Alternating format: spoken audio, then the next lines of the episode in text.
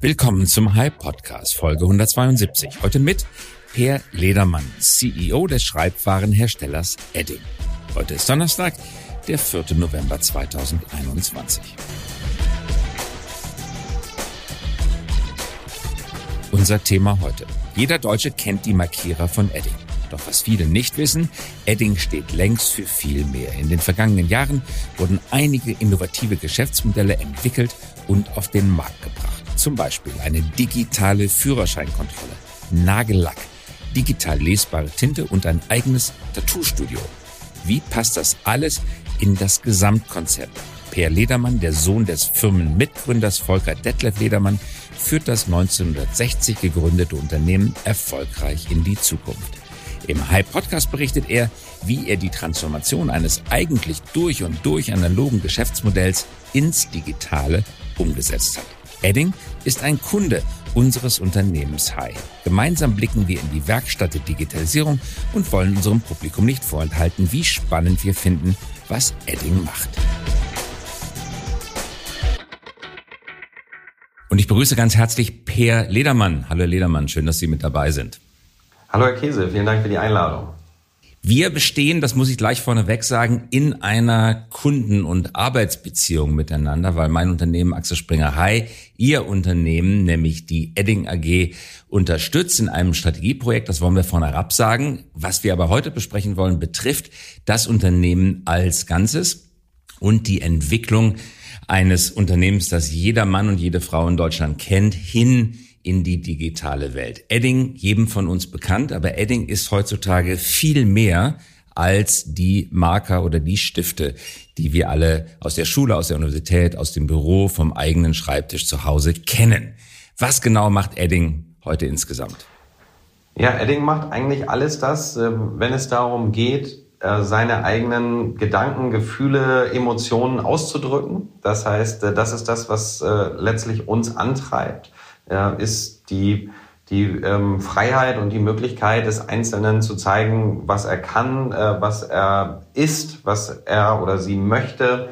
Ähm, das heißt, äh, am Ende sind wir tatsächlich sehr, sehr breit aufgestellt, was äh, ähm, die Sortimente angeht. Wir haben uns vor einigen Jahren schon verabschiedet zu sagen, wir sind äh, tatsächlich nur der Marker ähm, und haben uns dann äh, entwickelt in Sortimente, äh, die vielleicht erstmal ein bisschen näher am, äh, an dem Produktmarker waren, andere Applikatoren wie Spraydosen und ähnliches. Äh, mittlerweile machen wir aber auch Compact Printer, das heißt so Drucker im Industrieumfeld. Äh, wir machen ähm, äh, eine Lösung für eine digital auslesbare Tinte. Äh, wir machen, ähm, äh, wir haben ein eigenes Tattoo-Studio. Das heißt wirklich eine sehr, sehr große Breite an verschiedenen Sortimenten, die immer was damit zu tun haben, letztlich die Verlängerung von Herz oder Hirn zu sein und das nach draußen zu tragen, ähm, was man eben in sich trägt. Ähm, und das hat häufig was damit zu tun, dann bei uns ähm, Farbe auf irgendeine Oberfläche zu bringen. Verlängerung von Herz und Hirn, das, was die Menschen ausdrücken wollen, wirklich ausdrücken zu können. Das Unternehmen wurde 1960 gegründet, Startkapital sage und schreibe 500 Mark, kleine äh, kleine, kleiner Betrag. Ihr Vater hat's äh, gegründet, Volker Detlef Ledermann. Das ist wahrscheinlich aus diesen Jahren 75 äh, Geschichte, äh, Teil ihrer eigenen Biografie. Sie sind in dieses Unternehmen hineingewachsen. Wahrscheinlich war es äh, am, am Wochenend, Mittagstisch immer das Hauptthema, beim Abendbrottisch auch. Wie fühlt sich das an für Sie? Wie haben Sie das wahrgenommen, diese Unternehmergeschichte als Sohn, als zweite Generation? Ja, das war natürlich schon immer Teil meines Lebens, aber mein Vater hat es immer verstanden, das auf so eine sehr natürliche Art und Weise zu machen. Ähm, da ist nie draus irgendwie ein Zwang entstanden. Ich fand das immer toll. Ich bin schon als kleiner Junge hier irgendwie durch die heiligen Hallen gestromert und äh, als ich dann irgendwann hier angefangen habe als Vorstand, ähm, habe ich durchaus noch Mitarbeiter äh, angetroffen, die mich äh, mit dem nackten Hintern auf den Kopierer gesetzt haben, äh, als ich klein war. Äh, und also insofern, das ähm, war immer ein Teil des Lebens. Äh, es war auch eine schöne Sache, weil gerade so auf Geschäftsreisen mitzukommen als kleiner Junge, das war damals natürlich auch super aufregend und ähnliches. Ähm, und von daher, ja, es war immer so ein Teil dessen, aber es war auch nicht so super bestimmend. Es war jetzt nicht so, dass es mein Leben irgendwie immer äh, krass beeinflusst hätte oder ähnliches. Es war da, es war Teil davon und es war tatsächlich was immer sehr bereicherndes. Mhm. Wo kommt der Name eigentlich her? Was heißt Edding? Naja, mein Vater hat das äh, Unternehmen nicht alleine gegründet, sondern gemeinsam mit Herrn Edding. Äh, das waren äh, zwei Schulfreunde. Herr Edding ist tatsächlich gerade im, im April diesen Jahres verstorben äh, mit 90 Jahren. Ähm, und die beiden haben sich in, über den Bruder meines Vaters kennengelernt und äh, ähm, hatten immer Kontakt und irgendwann haben sie gesagt, sie wollen was gemeinsam machen. Und es war Herr Edding, der damals bei einem japanischen Geschäftspartner, ähm, das war noch gar nicht ein richtiger Marker, sondern äh, so eine Lösung, wo in so einer Flasche Tinte war und oben steckt ein Filz drin, man konnte damit schreiben. Ähm, man hat dann meinen Vater angerufen und das war so der Start, als sie gesagt haben, Mensch, damit versuchen wir es mal. Also fast eine typische Gründungsgeschichte. Man fährt ins Ausland, sieht irgend, irgendetwas, was es in Deutschland noch nicht gibt und baut das dann nach oder vielmehr verbessert es, weil der Edding Markers natürlich äh, Ja, nicht ganz. Der japanische Geschäftskollege war hier und der war hier. sozusagen, ah, okay. ja, der, der, und hatte das mit. Ähm, und da äh, hat Herr Edding das gesehen. Nee, die beiden waren tatsächlich, die waren ja Ende 20 zu dem Zeitpunkt ähm, äh, und hatten auch nicht viel Geld. Das heißt, da war auch gar nicht so viel mit Reisen und ähnlichem. Und das war tatsächlich so ein Moment, Mensch, sowas habe ich hier noch nie gesehen, macht total Sinn. Äh, gerade so in der, also in der, in der klassischen Logistik war das immer noch eine Herausforderung, wie bezeichnet, wie schriftet man die Kartons und ähnliches, ne, wo heute RFID-Chips oder, oder Barcodes drauf sind. Ähm, und da war das halt irgendwie eine smarte Lösung. Und dann kamen noch ein paar Hürden, die zu nehmen äh, waren und das haben die beiden dann super geschafft und dann ging es mhm. ab. 32 Jahre später, 92, 1992 ist die Firma dann in die Börse gegangen. Kurs liegt jetzt in den 70ern äh, in etwa. Umsatz im vergangenen Jahr 125 Millionen Euro, bisschen weniger als im Vorjahr, wahrscheinlich Corona-bedingt, oder? Genau, das war äh, rein Corona-bedingt sogar. Ähm, das kann man sich vorstellen, dass im letzten Jahr insbesondere, dass für uns immer noch, äh, für uns immer noch äh, obwohl so ein Kopf-an-Kopf-Rennen mittlerweile mit unserem Kreativgeschäft ist, aber ähm, der Bürobedarf ist immer noch der wichtigste Teil. Ähm, wir haben mit unserer Marke Legamaster auch ähm, Büroeinrichtungen, äh, so Flipcharts, Whiteboards, äh, elektronische Whiteboards. All das war natürlich etwas, was äh, in, der, in der Pandemie und wo alle zu Hause im Homeoffice saßen, dann entsprechend ist der Markt äh, mehr oder weniger komplett zusammengebrochen. Ähm, dafür haben wir uns am Ende noch ganz gut gehalten, was viel damit zu tun hatte, dass gerade der Kreativbereich eher geboomt hat im letzten Jahr. Mhm. Wenn Sie auf das Lebenswerk Ihres Vaters schauen und das vergleichen mit dem, was Sie jetzt mit dem Unternehmen vorhaben, oft ist gar nicht zu vermeiden, denkt man in Generationen und hat großen Respekt vor dem, was der eigene Vater geschafft hat hinterlässt, möchte aber das, äh, die Firma, ich habe oft den Ausdruck gehört, enkelfähig machen. Das heißt nicht nur für die eigenen Kinder erfolgreich machen, sondern es auch ja. an die Kinder der Kinder, die man noch gar nicht kennt. Und mhm. die Kinder selber sind ja wahrscheinlich noch in den Kinderschuhen und äh, geschweige denn sind sie kurz davor, eigene Kinder zu kriegen. Trotzdem dieser Ausdruck Enkelfähigkeit, ich möchte es weitergeben. Wow, bei mir kann das durchaus sein. Also mein Ältester ist 25. Insofern. Der Älteste 25, okay. Ja. Okay. Der Jüngste allerdings erst vier. Insofern äh, ist da noch äh, durchaus äh, haben wir noch eine Chance. Ja. Gut, enkelfähig. Also äh, Ihre Generation, Sie selber, welche, was soll die Generation nach Ihnen über Ihre Amtszeit denken? Ach, ähm, das ist gar nicht so eine Dimension, in der ich denke. Mhm. Ich fühle mich sehr stark ähm, dem äh, unseren Eigentümern verpflichtet. Äh, wir sind ja dadurch, dass wir börsennotiert sind, äh, sind eben die Aktien teilweise von Familienmitgliedern gehalten, teilweise ist es ja auch im Streubesitz. Natürlich weiß ich ähm, und, und mit viel Respekt und Verantwortungsgefühl ähm, versuche ich das Unternehmen so aufzustellen, dass es natürlich auch in die nächsten Generationen hin zukunftsfähig ist. Und das ist sicherlich etwas, was uns sehr beschäftigt und äh, also wenn man mal in dieser Dimension denken würde, dann wäre es natürlich schön, wenn man sagen würde, ähm, äh, die zweite Generation hat das eben auch geschafft, äh, dass es eine Chance gibt, dass das Ganze nicht nur sie überlebt, sondern auch länger. Ähm, von daher ist es jetzt, geht es jetzt im Moment schon sehr stark darum, auch die Frage zu stellen, mit all den Veränderungen, die anstehen, äh, wie können wir Edding aufstellen über diese Generation hinaus. Genau, und damit sind wir mitten im Thema Digitalisierung und wir halten also fest, das Geschäftsmodell ursprünglich 60er Jahre entwickelt für die bessere Lesbarmachung von Hirn und Herz auf äh, äh, Papier und das Hervorheben von jeder, jeder Form der Oberfläche. Jede genau, Form, ja. stimmt, ja, Legamaster, ja. Wandtafeln, äh, Flipboards etc. Mhm. Ähm, mhm. Aber jetzt kommt die Digitalisierung äh, plötzlich rein und mhm. die Digitalisierung ist ja in einem wunderbaren Video auch mal dargestellt worden als diejenige Technologie, die den Schreibtisch leer räumt und alles, was auf dem Schreibtisch steht, vom Rolodex über das Bilderalbum bis hin zum Stift im Computer verschwinden lässt, am Ende den Computer auch noch selber im Handy verschwinden lässt, um dann am Ende auch noch den mhm. Schreibtisch selber abzuschaffen. Also das ist der mhm. Trend, in dem Sie sich wiederfinden. Und wie mhm. überführt man jetzt, ganz wichtiger Gedanke, glaube ich, den Ansatz, das, was Menschen im Herz und Hirn tragen, irgendwie zum Ausdruck zu bringen in die digitale Welt? Ja, ich glaube, dass wir, ähm, wir, wir schauen immer mit jeder Anwendung, und es gibt natürlich unendlich viele Anwendungen äh, für unsere Produkte, ähm, gucken wir immer, gibt es eine Möglichkeit, ähm, das einfacher und besser zu machen. Mhm. Und da kommt ja häufig die Digitalisierung dann ins Spiel.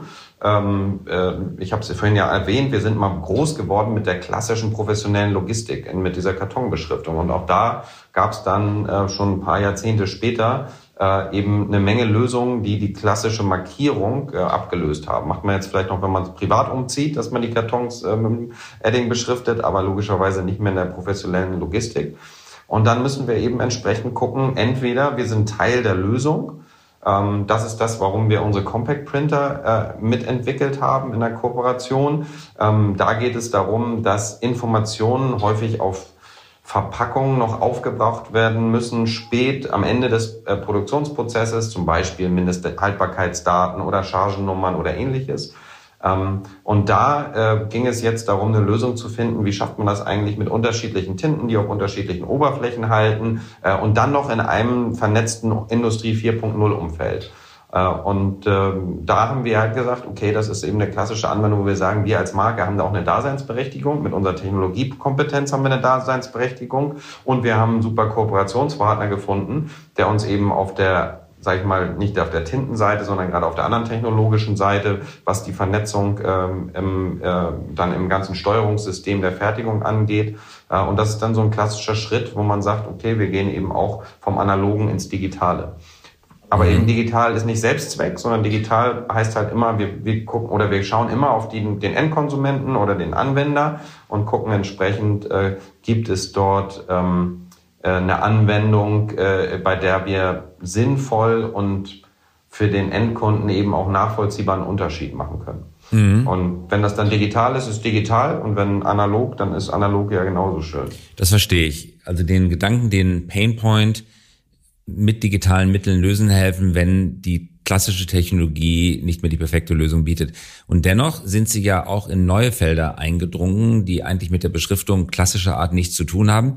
Nagellack beispielsweise. Äh, meine kleine Tochter nimmt auch ganz gerne mal den Farbstift, mhm. äh, hoffentlich nicht den permanenten Permamarker und äh, lackiert damit die Fingernägel. Mhm. Äh, trotzdem ist das eher, wie, wie man auf Englisch sagen würde, ein Corner Case, ist wahrscheinlich nicht die, die Originalerfindung äh, ihrer Originalprodukte. Äh, oder auch Tattoos. Äh, klar kann man sich auch äh, Tattoos auf die Haut malen, aber wie sind Sie ähm, auf die Idee gekommen, das Unternehmen weiterzuentwickeln Richtung Nagellack und äh, Tätowierung bis hin zu einem eigenen Tattoo-Studio? Ja, es kam genau aus der Ecke, dass wir gesagt haben, okay, ähm, wir stehen dafür, dass Menschen eben äh, sich ausdrücken drücken können. Und der intensivst, diese intensivste und stärkste Form, die eigene Persönlichkeit zu zeigen, ist ja, wenn man was auf seinen eigenen Körper aufbringt. Äh, entweder wie im Fall des Nagellacks eben äh, vorübergehend oder wie im Fall des Tattoos dauerhaft. Ähm, und äh, dann schauen wir uns im nächsten Schritt an, ähm, glauben wir, dass wir einen Beitrag leisten können zu dem, was äh, in diesem jeweiligen Bereich passiert und da kommen dann häufig unsere Technologen ins Spiel, dass wir eben schauen, äh, ist es uns möglich, ähm, über eine Tinte eben eine zusätzliche Eigenschaft, die auch für den Endkonsumenten wichtig ist. Ähm, da ging es zum Beispiel beim Nagellack sehr stark um Haltbarkeit. Äh, ne, das ist ein, Riesenthema ähm, in dem Bereich, um Farbintensität. Das sind alles Dinge, die wir eben sehr gut können. und im Tattoo-Bereich ging es darum zu sehen, Mensch, können wir eine Lösung finden, dass die äh, Bestandteile der Tattoofarbe, die ja unter die Haut eingebracht werden und damit auch irgendwo im, im Körper ja verbleiben und im System sind, ähm, können wir die möglichst ähm, gesundheitsschonend äh, äh, entsprechend entwickeln. Das heißt, auf möglichst viel verzichten, äh, was man eben in, in anderen Tinten durchaus vorgefunden hat, Konservierungsstoffe, ähm, äh, bestimmte Mittel, die eben äh, in anderen Kosmetika nicht erlaubt sind und ähnliches. Äh, und deswegen haben wir dann unsere, unsere Technologen losgeschickt. Aber der Ansatzpunkt ist immer der, es geht darum, sichtbar zu machen, wer man ist, was man denkt, eine Information. Ähm, es geht immer darum, äh, diesen Transfer äh, von dem, was im Kopf ist oder wie gesagt im Herzen man trägt, ähm, das in die Sichtbarkeit zu bringen. Und mhm. dann kommt man sehr schnell auf solche Anwendungen, die vielleicht dann nicht eben klassisch der Stift sind. Im Oktober 2020 haben Sie das Tattoo-Studio eröffnet, Ahrensburg. Das, äh, Entschuldigung, Sie sind in Ahrensburg, Sie haben es in Hamburg eröffnet. Ähm, für diejenigen, die Ahrensburg nicht kennen, nicht weit von Hamburg entfernt, aber eine eigene, eigenständige, stolze Stadt, wenn auch klein. äh, Im Oktober 2020, also sozusagen zwischen den Lockdown-Wellen, gerade mal der, der Zeitpunkt, wo man mal kurz was aufmachen durfte. Ähm, und wahrscheinlich mussten sie es dann wegen körpernaher Dienstleistung auch direkt äh, wieder schließen für eine Weile. Ja, erster, erster 10. haben wir aufgemacht, erster 11. waren wir wieder zu. Ja. Und dann äh, haben wir am, glaube ich, 15. Mai diesen Jahres haben wir wieder aufgemacht. Okay, und wie ist es angenommen worden? Ja, mittlerweile super. Also ähm, wir äh, haben eine äh, ständig wachsende Auslastung und mittlerweile auch schon auf einem sehr guten Niveau.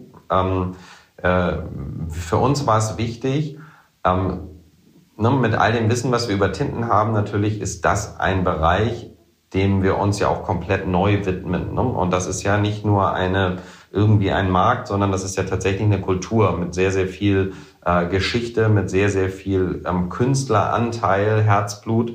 Äh, und von daher war es uns auch wichtig zu sagen, okay, ehe wir ähm, jetzt äh, den, den gesamten Bereich mit unserer Tinte überschwemmen, wollen wir eben selber ähm, auch in diese Kultur, in diese Subkultur eintauchen und äh, das mit dem eigenen Studio eben entsprechend auf den Weg bringen. Und das war der mhm. Gedanke, warum wir damals äh, mit dem eigenen Studio gestartet sind.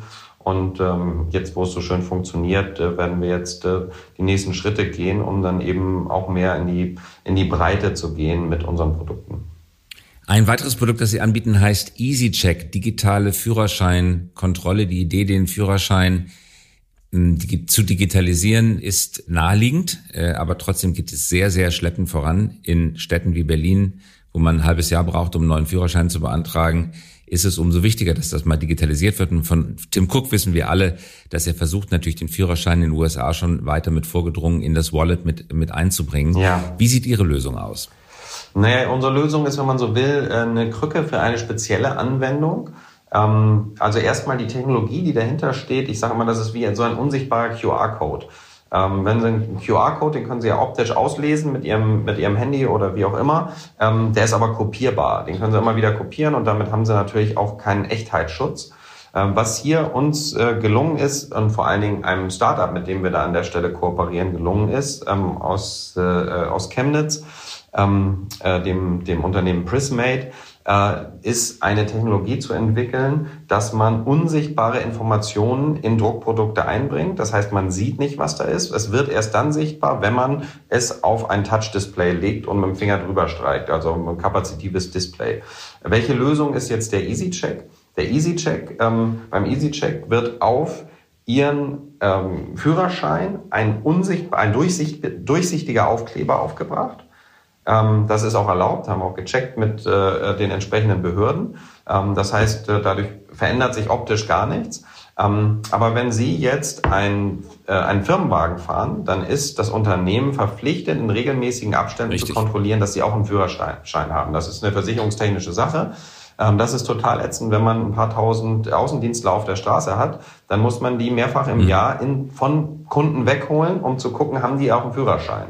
Ähm, mit unserer Lösung ist das nicht mehr notwendig. Da ist der Aufkleber drauf. Wann immer jetzt der Fuhrparkmanager sagt, hast du eigentlich einen Führerschein, legt er seinen Führerschein aufs Handy, streicht einmal rüber und es geht eine Nachricht ähm, direkt an den Fuhrparkmanager, der weiß, okay, derjenige hat den Führerschein. Sehr gute Lösung. Äh, und auch das ist natürlich Brückentechnologie, weil es könnte ja, ja. rein theoretisch sein, dass er heute diesen Test besteht, am Tag danach wegen Alkoholisierung den Führerschein verliert und bis zur nächsten Kontrolle kann er dann 179 Tage äh, weiterfahren. Das würde auch in diesem vereinfachten Modell immer noch nicht auffallen. Ähm, naja, ähm, der, große Unterschied ist der, vorher ähm, ist das sehr teuer, die Leute ähm, äh, ins Unternehmen zu holen. Und mhm. sie unterbrechen damit ja auch Tourenpläne. Rein theoretisch können Sie hier, wenn Sie wollten, könnten Sie ähm, äh, Christoph Käse auch jeden Tag eine Nachricht schicken, Ach so, okay. äh, dass der ja. immer wieder den Führerschein auflegt. Das heißt, Sie haben ja sehr viel weniger Aufwand. Das heißt, Sie können auch engmaschiger kontrollieren. Sie können auch zufälliger kontrollieren. Sie müssen es nicht mit Ankündigung machen. All diese Dinge äh, machen es dann von der Stelle her schon deutlich sicherer als die Lösung, die bisher eben im Markt ist. Mhm. Jetzt hatten Sie gerade die Zusammenarbeit mit äh, dem Chemnitzer Startup angesprochen. Mhm. Sie sind auch bekannt dafür, dass Sie gerne mit innovativen Startups äh, zusammenarbeiten. Äh, sicherlich werden Sie auch mit Ihrem Vater mal darüber gesprochen haben, wie eigentlich das Verhältnis zwischen Angestellten und Nicht-Angestellten, Innovatoren in früheren Jahren mal so war. Und oft hört man, da würde mich Ihre Meinung interessieren, dass es in früheren Zeiten einfacher war, die Top-Innovatoren einer Generation in Angestelltenverträge zu bewegen, sprich sie anzustellen. Mhm. Heute ist es schwieriger weil jeder, der richtig innovativ ist und ein bisschen Mut mitbringt, der gründet sein eigenes Unternehmen. Das heißt, die sogenannten Top Talents äh, ins Haus zu holen auf Angestelltenvertrag ist gar nicht mehr so einfach wie früher war. In, in Generationenvergleich würden Sie das bestätigen? Na, also ich glaube, dass eine der großen ähm, Sachen und, und Erfolgsrezepte, mit denen Herr Edding und mein Vater schon früh irgendwie ihrer Zeit voraus war, waren, dass sie immer gesagt haben, bei Edding arbeiten viele schlaue Leute, aber eben nicht alle schlauen Leute. Äh, und von daher immer extrem offen für Kooperationen waren. Wir sind durch Kooperationen groß geworden, ähm, auch deswegen, weil wir uns nicht nur, nicht nur schlaue Leute nicht leisten konnten, sondern auch nicht immer eine eigene Fertigung oder einen eigenen Vertrieb oder sonstiges. Das heißt, wir haben immer von Kooperationen gelebt. Ähm, und dann ist es am Ende auch egal, ob das ein Startup ist oder ob das ein alteingesessenes, groß, mittelständisches oder sonstiges Unternehmen äh, ist. Äh, vor hm, zwei Jahren oder sowas ist in unserer Branche mal eine Umfrage gemacht worden, welches das kooperationsfähigste Unternehmen war. Und da haben wir mit so einem meilenweiten Abstand sind wir an Nummer eins gewählt worden, weil für uns Kooperation einfach immer dazugehört hat. Und äh, äh, jetzt hat man natürlich mit dem äh, glücklicherweise ähm, boomenden Unternehmertum in Deutschland so viele großartige Ideen, dass wir jetzt eben, wir werden jetzt im April nächsten Jahres, äh, ne, eine kleine kleine äh, äh, Vorankündigung, ähm, äh, werden wir auch noch mal ein größeres Startup-Event bei uns im Hause mhm. ähm, haben, wo es dann auch tatsächlich darum geht, Co-Creation zu machen auf allen Ebenen. Da geht es dann auch nicht darum, das kann dann auch mal eine Beteiligung sein, aber in vielen Fällen ist es dann eben einfach eine Kooperationslösung, äh, wo man sagt, Mensch, wir, wir haben einfach uns ergänzende ähm, Kompetenzen und das bringt allen bei uns einen großen Spaß. Äh, und äh, klar, wie bei jeder, in, jedem, jeder Kooperation gibt es auch mal schwierige Momente, aber unterm Strich hat Edding über alle 60 Jahre extrem ähm, davon profitiert. Mhm. Sie sagen Kooperation nachvollziehbar. Nun, nun berichten manche Unternehmen, die Kooperationen eingehen, dass die zwar gut laufen, aber nach hinten heraus entsteht so eine Art Luxusproblem, weil wenn sie sehr gut laufen, wird das Unternehmen, mit dem man kooperiert, dann doch ziemlich wertvoll. Und dann hätte, wünscht man sich schon ähm, auch daran beteiligt gewesen zu sein. Gibt es für Sie den Punkt, wo Sie sagen, ich möchte mich beteiligen oder gönnen Sie dann den Partnern das ganz? Naja, ich, ich finde, eine Beteiligung muss, also so bin, so habe ich es auch mal gelernt, am Ende ist eine Beteiligung ja nur dann sinnvoll, wenn die Beteiligung selber einen Mehrwert auch bietet. Und äh, das kann natürlich mal sein, dass es zum Beispiel einen Finanzierungsbedarf gibt, wo man sagen kann, okay, den können wir an der Stelle irgendwie unterstützen. Aber nochmal, ich finde, das ist, ist kein Selbstzweck. Und wenn auf der anderen Seite ein Unternehmer ist, der sagt, nee, ich möchte das gerne alleine machen, ähm, dann ist es äh, ja trotzdem so, dass aus einer Kooperation Werte entstehen, von denen dann auch eben Edding partizipiert. Das muss ja nicht über den Mehrwert des äh, äh, Unternehmens sein. Und das hat ja auch immer Nachteile. Je höher die Beteiligung, desto geringer ist irgendwann eben auch dieser unternehmerische Verantwortungsbewusstsein, das da ist.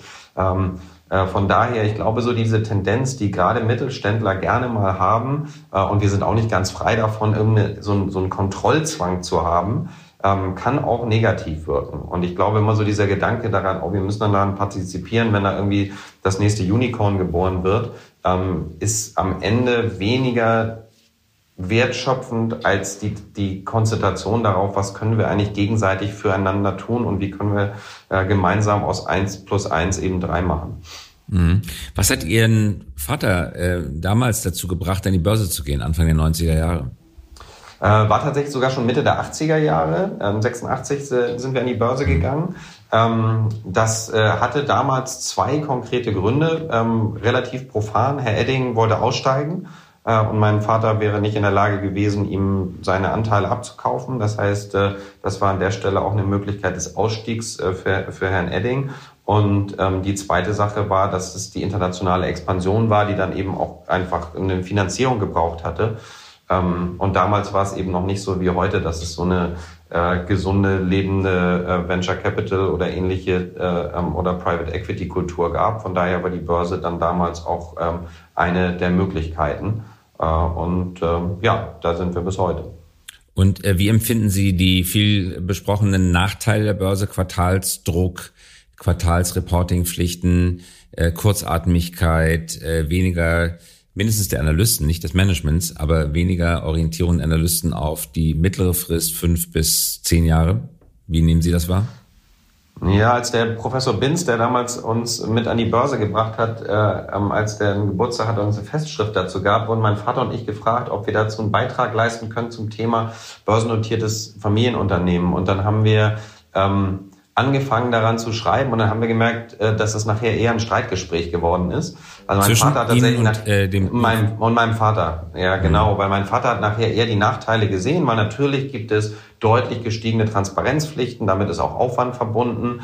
Ähm, ich sehe aber auch sehr, sehr viele Vorteile da drin, gerade in diesem Übergang in die zweite, dritte, vierte mittlerweile schon Generation. Ähm, äh, das hält eben auch ein hohes Maß an Professionalität da. Es trennt auch in gesunder Art und Weise Familieninteressen von, von dem, dem äh, Interesse des, des, des Unternehmens. Ähm, von daher, ich finde, es ist auch eine Governance, die uns fit hält. Und von daher, ähm, mal unabhängig davon, dass es ja auch eine Möglichkeit öffnet, wenn man doch nochmal einen Finanzierungsbedarf hat über Kapitalerhöhung oder ähnliches. Ähm, ich muss sagen, ich bin durchaus äh, jemand, der dieses Modell des börsennotierten Familienunternehmens gut findet. Und es ist uns auch gelungen, ähm, deswegen nicht in Kurzfrist äh, Quartalsweisen zu denken, sondern äh, wir sind äh, trotzdem langfristig aufgestellt. Das wissen auch alle unsere Aktionäre. Da sind wir auch ganz offen mit, äh, dass für uns nicht das nächste Quartalsergebnis wichtig ist, sondern eben tendenziell eher die Enkelfähigkeit, die Sie angesprochen mhm. haben.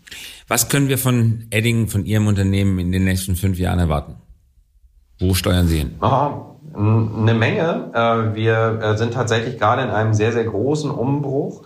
Ähm, äh, wir äh, gerade in diesem Thema, was ich jetzt ja schon ein paar Mal ähm, versucht habe zu, zu anzusprechen, äh, dass wir ähm, den, den Sinn unseres Unternehmens eben noch sehr viel ganzheitlicher verstehen, dass wir wirklich einen Beitrag dazu leisten wollen, dass das Thema freie Persönlichkeitsentfaltung äh, in Deutschland und äh, der Welt ähm, tatsächlich auch weiter ein hohes, hohes Gut ist und äh, entsprechend unterstützt wird.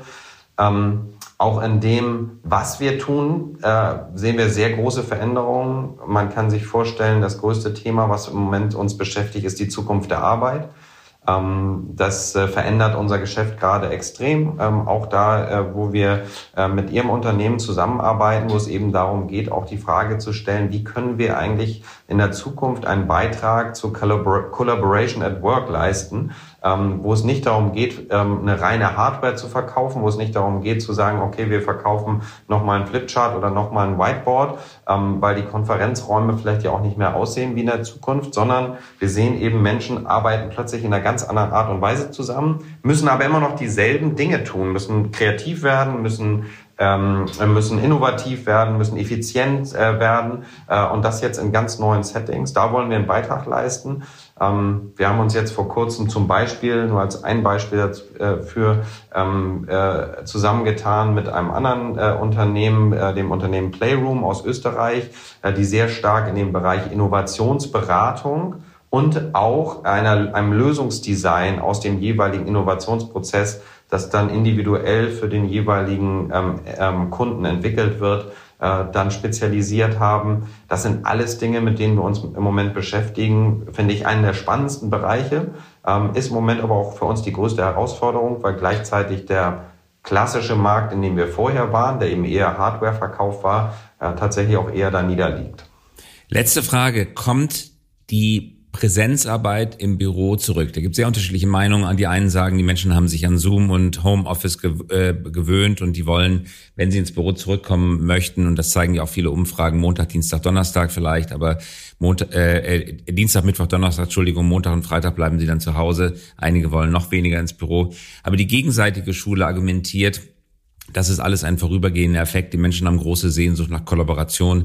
Die Arbeitgeber letztlich auch, weil sie feststellen, dass ähm, die Kreativität im Homeoffice in der sozialen Isolation nicht so hoch ausgeprägt ist wie in der Kollaboration im Büro zusammen. Äh, was glauben Sie, wohin wird das Pendel schlagen? Naja, das eine wie das andere stimmt und hat sehr viel äh, in seiner individuellen Ausprägung dann zu tun. Zum einen mit dem Unternehmen, mit der strategischen Situation, in der man ist, ist, äh, wie wichtig ist für das Unternehmen in dem Moment auch die Kollaboration, die natürlich, wenn man gemeinsam in einem Raum ist, immer noch sehr viel ähm, mehr Möglichkeiten bietet als über den Bildschirm, wobei gleichzeitig da natürlich die Möglichkeiten auch im Moment explodieren, äh, wie das verbessert wird und auch an der Persönlichkeit des Einzelnen. Und das, äh, das was ich eben großartig finde, ist, dass wir mit einmal in der Lage sind, zu sehr viel individueller zu denken. Wie gesagt, von beiden Seiten her. Äh, und am Ende wird es alle Lösungen geben äh, und äh, darin wiederfinden wird sich der optimale Fit zwischen dem jeweiligen Mitarbeiter mit seinem Vorlieben ähm, und dem Unternehmen, was es eben entsprechend gerade braucht. Und das wird alles, wir, stellen ja im Moment nicht nur die Frage remote oder ähm, äh, vor Ort, sondern wir stellen ja auch die Frage, ähm, ist fünf Tage jetzt, was ja auch eine rein willkürliche Vereinbarung ist, ist das eigentlich das richtige Setup? Ähm, oder äh, müssen wir nicht auch da viel flexibler denken? Ne? Auf Island äh, äh ist gerade die Vier-Tage-Woche eingeführt worden. Ähm, ne? Wir haben irgendwann auch mal sechs Tage und sieben Tage hier gearbeitet. Das ist auch irgendwann angepasst worden. Ich glaube, irgendwann wird es diese ganzen starren Regeln nicht mehr mhm. geben, sondern es wird viel individueller sein und es wird ähm, das Unternehmen und der der Einzelne davon am meisten profitieren, der sich dann äh, die optimale, in diesem optimalen Fit der individuellen Motivationen und Wünsche wiederfindet. In Ihrem eigenen Unternehmen, welche Präsenzregeln gelten jetzt gerade? Ähm, gar keine. Äh, das heißt, es ist komplett freigestellt den Mitarbeitern. Das haben wir durch die gesamte Corona-Zeit so gemacht. Ähm, wir sind jetzt gerade dabei, ähm, äh, wir, haben, wir sind ja auch, wir haben auch einen Betriebsrat, ähm, dann darüber zu sprechen, okay, wie gießen wir dann so eine maximale ähm, Freiheit auch in äh, in die notwendigen Betriebsvereinbarungen. Ich glaube, an vieler Stelle bräuchten wir das noch nicht mal, weil unsere Mitarbeiter extrem selbstverantwortlich damit umgehen. Und da sieht man genau das, was Sie beschrieben haben. Manche sagen irgendwann, ähm, ne, ich weiß noch, im ersten Lockdown kam mir irgendwann eine Kollegin tanzend entgegen, als sie ins Büro mal wieder äh, kommen konnte, weil sie eben vorher auch mit kleinen Kindern zu Hause wirklich irgendwann gesagt hat, das geht nicht mehr. Ähm, und auf der anderen Seite gibt es viele, die sagen, Mensch, ey, es ist für mich so viel besser. Ich spare mir die äh, zwei Stunden jeden Tag auf der Pendelei. Ich kann zu Hause konzentriert arbeiten. Mir reicht das, wenn ich eben, äh, keine Ahnung, äh, einmal im Monat komme. Mhm. Und das passt auch zu dem jeweiligen Job dann. Ähm, und das, glaube ich, wird es immer sein, äh, diesen Fit herzustellen. Und da ist bei Edding, da versuchen wir bei Edding eben tatsächlich ein höchstmögliches Maß an Flexibilität äh, an den Tag zu legen. Wunderbares Schlusswort. Ganz herzlichen Dank fürs Dabeisein, Per Ledermann. Vielen Dank, hat mich sehr gefreut. Das war der High Podcast. Dieser Podcast erscheint jeden Donnerstagabend um 18 Uhr. Damit Sie keine Folge verpassen, abonnieren Sie uns gerne jetzt oder hinterlassen Sie ein Like, wenn es Ihnen gefallen hat. Eine Produktion der Axel Springer High GmbH, einer führenden Beratung für Strategie und Umsetzung neuer Geschäftsmodelle.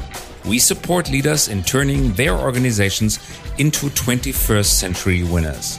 Über Post freuen wir uns unter christoph.käse at high.co. Und zum Abschluss noch eine Einladung. Haben Sie Lust, Teil unserer Mission zu werden? Wir wachsen kräftig und suchen daher Verstärkung für unsere Consulting-Teams auf allen Ebenen, von Praktikanten und Praktikantinnen bis hin zu Teamleads. Mehr finden Sie dazu auf unserer Karriereseite unter hi.co slash career. hy.co slash career.